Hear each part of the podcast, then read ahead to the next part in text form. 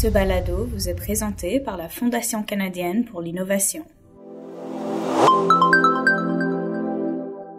Alors bonjour, je m'appelle Marie-Ève Garneau et je suis euh, chercheure euh, en écologie microbienne aquatique.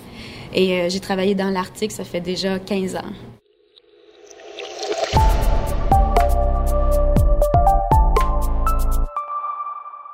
La première fois qu'on m'a proposé d'aller dans l'Arctique, c'était le Pierre Radisson. C'est un bateau qui est très semblable à la Munsen.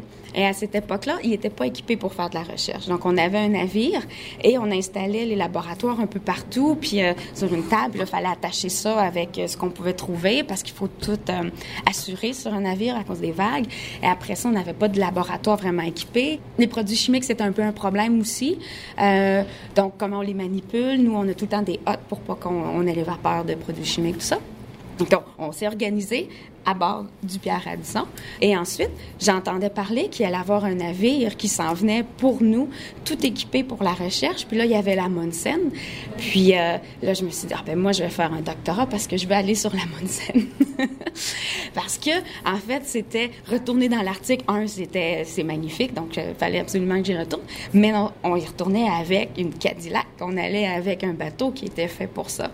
Puis ce qui était vraiment magnifique avec euh, la Monsen, c'est qu'ils ont creusé ils ont fait un trou dans la coque du navire.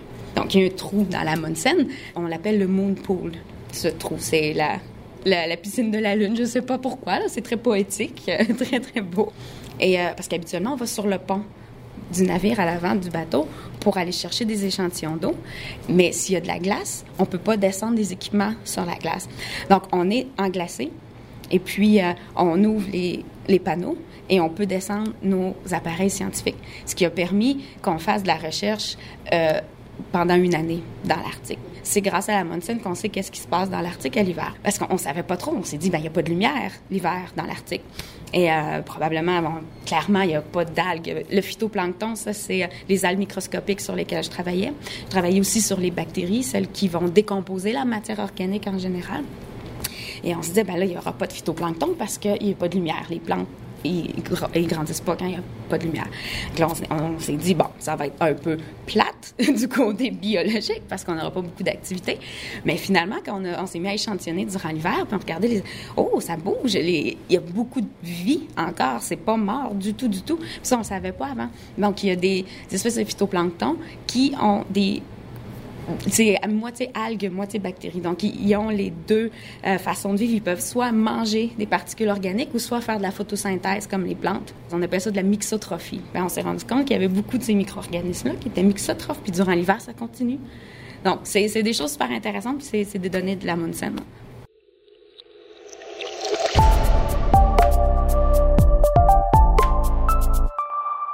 Je m'attendais pas à travailler sur les micro-organismes en, partant. C'est vraiment des opportunités. Ça arrive comme ça parce que euh, la recherche marine est très forte à Rimouski, à l'ISMER.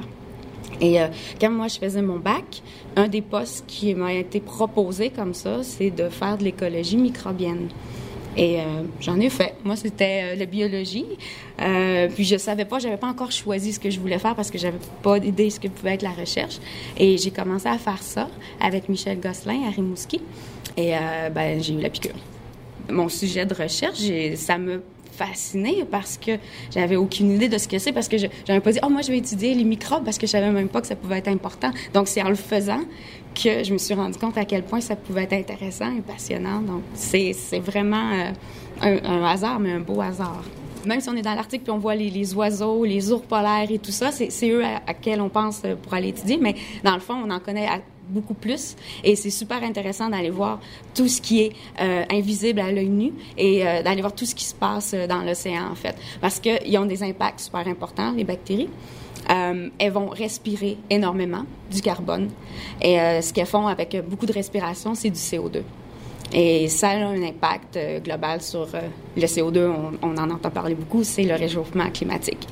Et voilà. Donc, moi, je, je m'intéresse à à quel point les bactéries vont métaboliser du carbone et le relarguer dans l'atmosphère sous forme de CO2.